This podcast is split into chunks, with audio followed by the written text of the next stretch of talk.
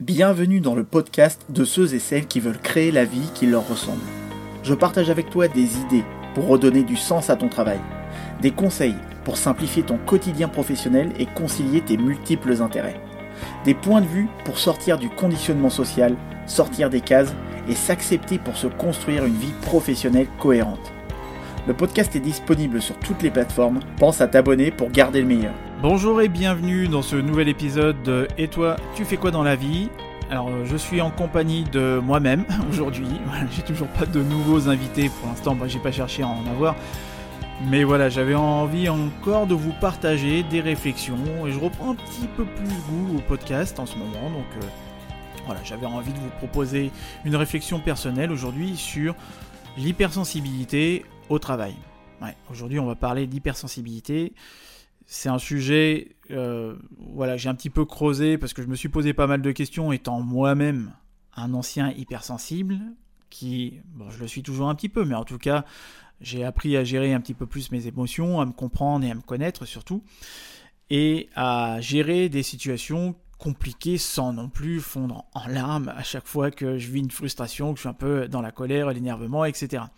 Mais voilà, je sens que j'ai toujours des, euh, des petits passages, euh, c'est vraiment la montagne russe des émotions. Hein. Donc euh, si comme moi ça t'arrive de passer de la joie à la colère, euh, à la mélancolie, au dégoût, etc., en une seule journée, alors sois attentif à ce qui va être dit durant ce podcast. En règle générale, on passe tous par plusieurs états émotionnels dans la même journée. Ces états émotionnels qui nous amènent à agir, ne pas agir, prendre une décision et ne pas en prendre aussi. Je me souviens que quand j'étais en entreprise, j'avais des difficultés à ne pas montrer mes émotions et à ne pas les exprimer. J'étais souvent sensible à mon environnement et au comportement des autres. Et je me souviens qu'à l'époque, j'étais très émotif, comme je te disais tout à l'heure. C'était difficile pour moi les rapports de force car je, finissais par être submergé par une émotion. Je me demandais comment, euh, bah, comment en mes collègues, comment certains de mes collègues faisaient pour gérer et ravaler leurs émotions. Quand je voyais une sorte d'injustice ou quand il y avait une crasse qui avait été faite par un collègue, un manager ou quoi que ce soit, moi ça me mettait euh, dans des états, c'était très difficile de me reconcentrer euh, dans, dans mon travail.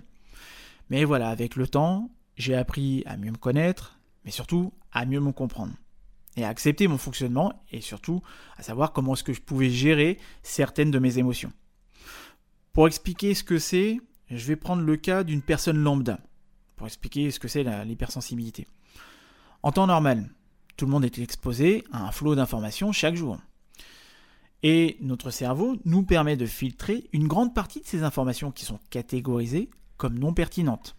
Dans le cas des personnes hypersensibles, ce filtre est moins actif, voire pas du tout. On réagit beaucoup plus aux stimuli de l'environnement. On absorbe et on traite beaucoup plus l'information que les autres, qui eux ne remarqueraient pas forcément la même chose. Ce qui fait que parfois, la réaction que l'on peut avoir peut être exagérée. En disant ça, d'ailleurs, je pense à une personne que j'avais fréquentée pendant un moment et qui était hypersensible et qui réagissait de manière exagérée. Et je pense que, d'ailleurs, il y a deux types d'hypersensibilité. Il y a cette propriété qui est liée à notre fonctionnement, qui permet de ressentir, de percevoir plus rapidement et plus clairement aussi les stimuli sensoriels avec bah, nos cinq sens, hein, voir, entendre, toucher, etc. Moi par exemple, j'arrive très facilement à cerner les gens ou à anticiper des potentiels dangers, événements à venir, etc. Et la dernière en date, c'est quand en mai 2020, je me suis posé quelques questions vis-à-vis -vis du télétravail et des conséquences du télétravail et aussi pour pouvoir anticiper un petit peu plus les tendances vis-à-vis des entreprises, c'est-à-dire que voilà, j'étais persuadé que le, télétravail allait avoir des conséquences sur l'immobilier de l'entreprise. C'est d'ailleurs ce que j'ai dit à mon entourage, euh, parce que j'ai un entourage qui a des codes parts de SCI, vous savez, c'est lié à l'immobilier d'entreprise. Donc je leur ai dit, ça va se casser la gueule. Je sais pas pourquoi, mais je, je pense que ça va se casser la gueule. Je sais bien ce que vont faire les entreprises. Elles vont mettre une partie de leur effectif en télétravail. Ils vont se rendre compte que ça marche tout aussi bien et ils vont faire des économies locaux. Et bingo, c'est ce qui se passe. Et quand on a posé la question à la banquière, parce que lors d'une réunion euh, de... Voilà, ils avaient une réunion avec le banquier, avec euh, plusieurs autres personnes, plusieurs clients, etc. Elle avait... Elle m'avait fait halluciner. Elle a dit, à cette même période de 2020, Ah, bah c'est... Ouais, je me suis pas posé la question. Alors moi, je suis pas banquier, mais j'ai la logique financière. Bref. Tout ça pour dire que cette sensibilité, ce questionnement aussi qui est lié à, cette sensibilité, bah, m'amène à percevoir des choses ou à être un petit peu trop dans l'anticipation et à me poser des questions sur qu'est-ce que ça pourrait être euh, en termes de problèmes à venir ou de situations compliquées ou voir enfin voilà. Mais même pour les personnes j'arrive très bien à les anticiper. J'arrive très bien aussi à les cerner. D'ailleurs c'est Morgan Février qui, qui m'avait fait la remarque qui me disait t'en as pas marre d'avoir raison. Parce que Morgane avait, je lui avais dit pendant un moment qu'elle avait trop tendance à accepter dans son cercle d'entourage proche des personnes qui, voilà, qui se servaient d'elle comme tremplin. Et c'était bon, voilà, c'était évident. Enfin bref, on va pas rentrer dans, le sujet. Après, vous aurez l'impression que je me claque les bretelles. Mais tout ça pour vous dire que je me sers, moi, de, de cette sensibilité pour expliquer ce type d'hypersensibilité. Et l'autre partie donc, de l'hypersensibilité, je vais y arriver, c'est pour moi lié à un don. un don que l'on pourrait presque qualifier de spirituel et qui correspond plus à la personne d'ailleurs que j'ai fréquentée. Elle, elle avait comme une sorte de sixième sens. Elle ressentait les choses de manière clairvoyante. Et je me souviens que je lui avais parlé euh, d'un client que j'avais eu. Elle m'a dit de, ce client que c'est pas en France qu'il réussira ses projets, mais vers l'Irlande, l'Écosse, euh, voilà, un pays comme ça. Et en plus, elle avait raison ce, client, enfin cette cliente en tout cas, elle est bien partie en Écosse, sans même que je lui en parle, sans même que je lui parle de l'Écosse ou que j'influence ses choix ou quoi que ce soit. C'est un petit peu plus tard, quand elle m'a recontacté, qu'elle m'a dit, voilà, euh, j'ai décidé de quitter la France pour aller vivre en Écosse. Et là, je me suis dit, ah ouais, quand même. La personne que j'ai fréquentée, elle était euh, vraiment balèze. Pour ressentir des choses comme ça, c'était assez fort. Donc voilà, c'est pour moi les deux types d'hypersensibilité que j'ai identifiés. Et la plupart du temps, bah, c'est hypersensibilité, moi je l'ai ressenti comme un fardeau. Parce qu'on n'est jamais compris, on a toujours l'impression que ce que l'on ressent ne devrait pas être présent, euh, qu'on est trop à fleur de peau, borderline, parfois on peut être traité de pleureuse, etc. Je me suis toujours senti inadapté aux environnements dans lesquels j'évoluais, aussi bien à l'école jusqu'à mon premier pied hein, en entreprise hein, d'une certaine façon. Et en entreprise, bah, j'étais toujours mal à l'aise. C'était trop anxiogène pour moi, les, rapports de force à, répétition, les petits jeux de pouvoir, le copinage, etc., ou voire même l'hypocrisie, tout ça, ça me stressait. Je passais mon temps à critiquer et à remettre en cause ces jeux politiques, les rapports, les rapports humains. J'étais un petit peu trop euh, exigeant vis-à-vis des autres. Euh, et j'étais surtout, en fait, exigeant vis-à-vis de moi-même, hein, vis-à-vis de mes réactions vis à -vis des autres. Mais voilà, parfois même j'avais l'impression d'être quelqu'un d'autre. Et en plus, travailler avec des personnes qui n'ont pas les mêmes valeurs que moi ou que je ne sens pas, alors ça, c'est pas possible. Moi, je n'y arrive pas. J'arrive pas à être euh, hypocrite. Je suis vraiment sans filtre. Et puis en plus, bah voilà, la cadence, les deadlines trop courtes, les mises à porte-à-faux devant les clients, euh, c'était souvent d'ailleurs. Le fait de m'envoyer chez les clients en me faisant passer pour un expert alors que je me considérais comme un imposteur, bah, tout ça, ça m'a fait vivre une sorte de tension constante. Ça m'a fatigué psychiquement, physiquement, et euh, cette fatigue, voilà, je l'ai traînée des mois. Et puis mes émotions faisaient les montagnes russes émotionnelles. Tout était intense dans mon quotidien. Je passais de l'énervement à la joie en quelques secondes, sans parler de la, frustration intellectuelle que j'avais j'avais vécue à l'époque et qui était présente toute ma vie de salarié. Il arrivé de m'enfermer dans les chiottes pour me reprendre à la suite d'une crasse qu'un manager m'avait fait. J'étais un vrai buvard. J'absorbais tout ce qui se passait autour de moi. Aussi bien le négatif que le positif d'ailleurs. Mais pour moi, les meilleurs moments que j'ai passés dans ma vie professionnelle et même personnelle, c'est quand j'étais au sein d'un groupe de personnes bienveillantes qui n'étaient pas dans la critique, dans le jugement ou euh, dans l'ajout verbale ou voire même mal intentionnées. C'était des personnes qui m'intégraient avec voilà, c'est les personnes qui faisaient cet effort de m'intégrer au sein de leur groupe et des personnes avec qui je me sentais pas du tout jugé, euh, je pouvais être moi-même. Sans non plus faire attention à ce que je devais dire, mes comportements, etc. Et quand c'est pas le cas, et je suis déjà tombé dans des équipes où j'avais l'impression d'être un alien, ben, j'étais mis de côté.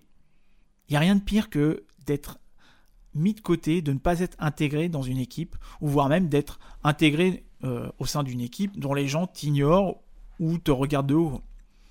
Et que dire quand je travaille avec un responsable et qui ne me fait pas de retour à la suite d'un travail que j'ai réalisé, en tant que salarié, hein, bien sûr, bah, là, c'est juste euh, insupportable. Je suis envahi par le doute en me demandant si c'est bien ce que j'ai fait, etc. j'ai remarqué que je travaille beaucoup mieux avec quelqu'un quand les émotions que je lui associe, que je lui porte, sont positives.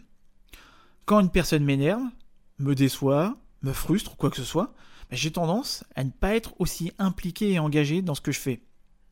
C'est comme quand j'étais à l'école, quand j'aimais bien un prof, eh bien j'avais envie de bien travailler. C'était une matière euh, qui m'intéressait pas parce que le contenu était intéressant, mais parce que voilà, je sais pas, j'avais envie de, bien travailler pour cette personne. C'était une manière de la remercier, de remercier le prof, euh, de le remercier d'être sympa, d'être encourageant, etc. Mais l'inverse, j'y arrive pas. Hein.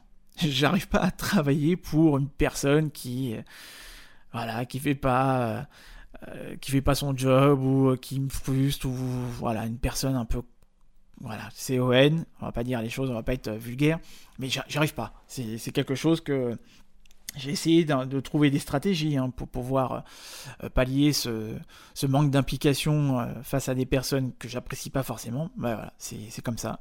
Moi, j'ai besoin de reconnaissance. Et peut-être même plus que la moyenne. Quand je travaillais au Canada, j'avais cette reconnaissance tous les jours je faisais un travail apprécié de toute l'équipe. Mais parce que aussi mon manager me disait tous les jours que j'avais fait un super bon boulot, même si je faisais pas grand chose. C'est un Français qui m'avait recruté à l'époque dans cette boîte de jeux vidéo au Canada et qui m'avait dit tu vas voir le, truc ici qui va te marquer, qui va te choquer, c'est le retour de tes managers en fin de journée c'était dans la culture de la boîte, voilà, c'était une manière d'entretenir l'engagement des salariés, sachant qu'il y avait un turnover assez fou. Et il me disait que tu vas voir en fin de journée, ton manager, même si tu as fait euh, n'importe quoi, eh ben il va te dire tu as fait un bon boulot. Pas n'importe quoi, mais en tout cas, mais si vous ne faites pas quelque chose d'énorme, vous faites juste votre boulot, eh ben, on vous fait une petite tape dans le dos, on vous dit que vous avez fait du bon boulot. Voilà, c'est un petit peu euh, extrême ou pas forcément euh, logique. Euh, mais voilà, en France, c'est pas le cas. En France, même si vous avez fait du bon boulot, vous pouvez toujours attendre que quelqu'un vous dise Ah, merci, t'as bien fait les choses. C'est très très rare. On prend ça comme acquis. Et c'est là où l'hypersensibilité peut être une force pour les autres. C'est-à-dire que vous évoluez dans un environnement de travail bienveillant, vous vous sentez bien, donc forcément vous allez peut-être être efficace, productif, vous allez prendre plaisir à faire ce que vous faites, etc. Mais voilà, trouver un environnement de travail qui nous convient, bah, c'est pas évident. Moi, j'en ai trouvé qui me convenait très bien, mais dès lors que l'on est avec des personnes qui n'ont pas les mêmes valeurs, alors là, c'est vraiment très compliqué. Et quand je vis des injustices, là, je me bloque complètement, car je deviens outré.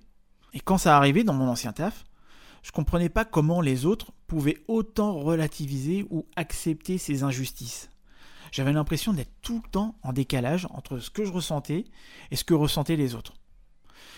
Arrivé à un moment, bah, je m'enfermais dans un bureau tout seul pour travailler au calme, car je n'arrivais pas à me concentrer dans l'open space. Et c'est marrant, car je m'enfermais toujours dans un bureau qui était exposé au soleil. Travailler dans l'obscurité, ça me, déprimait. Je supporte pas d'être dans un bureau où il n'y a pas le soleil qui rentre voilà, j'ai une sensibilité aussi à la luminosité qui est très importante. C'est pour ça aussi que chez moi, euh, j'ai pas de lumière au plafond, j'ai que des lumières qui sont euh, au mur, euh, c'est très lumineux, aussi bien la journée que le soir. Et ça aussi, je l'avais remarqué chez les autres. Eux, ça, ça les dérangeait pas.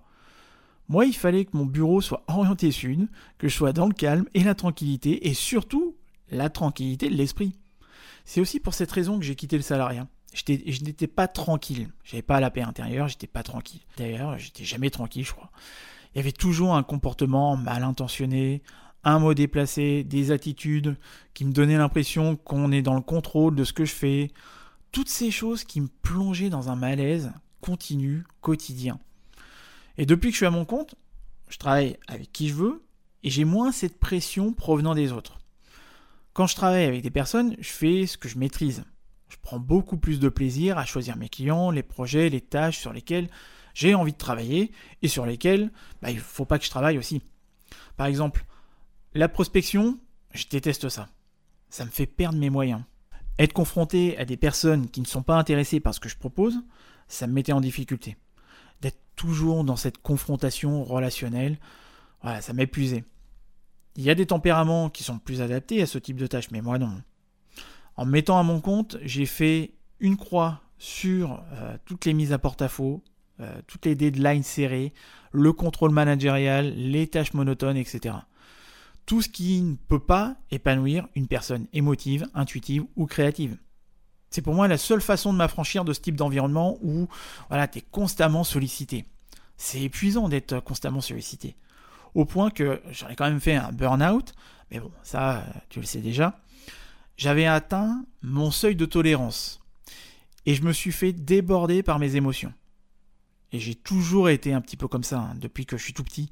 Je suis né avec ça, je crois, de toute manière. C'est pour ça que l'école, c'était un cauchemar pour moi. La maternelle, la primaire et le collège, alors là, j'en parle même pas, ça a été la pire période de ma vie. Après, j'ai repris un petit peu plus ma revanche au lycée. Et aujourd'hui, bah, j'ai une meilleure compréhension de ce fonctionnement grâce à Internet, aux livres, aux podcasts, aux podcasts comme celui-là, ben, c'est plus facile d'admettre qu'on est hypersensible, que l'on a un fonctionnement différent. Mais le tout, c'est de l'accepter et de comprendre aussi son câblage interne. Je crois que toutes les fois où j'ai eu le sentiment de gérer, c'est quand je me suis challengé ou quand j'ai lâché prise sur cette pression que je me mettais. Je me disais, il faut que je fasse bonne figure, il faut que je réussisse, il faut que si ou il faut que ça, il faut pas que les gens pensent euh, du, mal de moi. Voilà, et en général, bah, je me loupais. J'échouais à chaque fois que je me mettais une pression intérieure. En revanche, quand je me challengeais, je prenais plus de plaisir à faire les choses, et j'avais même un petit côté je m'en foutiste qui me permettait de prendre du recul sur ce que je vivais. Et j'accueillais plus facilement mes ressentis et mes besoins. Et comme je suis aussi euh, très visuel, j'associais une couleur beaucoup plus positive sur une situation, sur une personne, sur une tâche, quand j'y repensais. Et ça me permettait de dissocier l'émotion à ce que je faisais. Alors je sais pas si je me suis bien exprimé, mais je fais toujours en sorte de mettre de côté la charge émotionnelle liée à quelqu'un ou quelque chose. Ce qui change complètement la donne. Et là, les résultats sont complètement différents la façon de faire est beaucoup plus plaisante. C'est vraiment le jour et la nuit. Faut toujours trouver un bon équilibre entre subjectivité et réalité, entre perception, émotion, situation et attitude. Moi, j'ai de la chance d'être attiré par le pragmatisme et de développer aussi ce côté pragmatique. C'est pas évident aussi de maîtriser ses émotions. Ça demande une certaine prise de recul et de compréhension de soi. Mais j'ai l'impression maintenant de choisir les émotions que je vis et je suis plus à la merci du jugement ou du regard des autres. Je suis pas dans cette pression de devoir plaire à tout prix pour me faire accepter. J'ai un fonctionnement différent des autres, certes, et j'ai réussi à me défaire de cette pression sociale de devoir refouler mes émotions. Au contraire d'ailleurs, maintenant je m'exprime beaucoup plus sur ce qui me permet de me libérer de la pression extérieure et de celle que je me mettais aussi. En tout cas, M'être mis à mon compte me permet aujourd'hui d'adapter les conditions de travail à mes besoins personnels. Et ça, ça rend la vie beaucoup plus agréable. Voilà, j'espère que tu as apprécié ce moment confidence intime d'une certaine manière. En tout cas, moi, euh, ça m'a fait euh, énormément de bien et que ça t'a permis aussi d'en savoir un petit peu plus sur l'hypersensibilité au travail.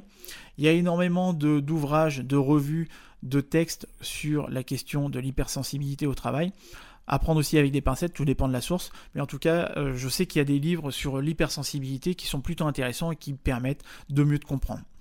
Voilà, il y aurait encore plein de choses à dire hein, sur ce sujet, mais en tout cas, moi, euh, comme je disais, ça m'a fait du bien d'en parler. Donc je voulais t'en parler. Merci d'avoir écouté cet épisode jusqu'au bout. Si tu souhaites encourager le podcast, dire à quel point bah, toi aussi ça t'a fait du bien, dire à quel point tu as aimé ce sujet ou tu aimes les sujets que, j'aborde, bah, laisse une note, laisse un commentaire, surtout si tu sur Apple Podcast. N'hésite pas à aller faire un tour sur la plateforme Cameo et le site Cameo. Voilà, nous aussi on fait un gros travail de réflexion, d'analyse pour approfondir des sujets comme celui-là d'ailleurs. Et bien moi je te dis à très vite pour un prochain podcast de Et toi tu fais quoi dans la vie? Ciao C'était Et toi tu fais quoi dans la vie? Le podcast des multipotentiels et slasheurs présenté par Jordan. Retrouvez-nous sur le site cameo.fr et le groupe Facebook Cameo pour continuer le débat. Retrouvez le podcast Et toi tu fais quoi dans la vie sur votre application de podcast favori. A bientôt pour un prochain épisode de Et toi tu fais quoi dans la vie?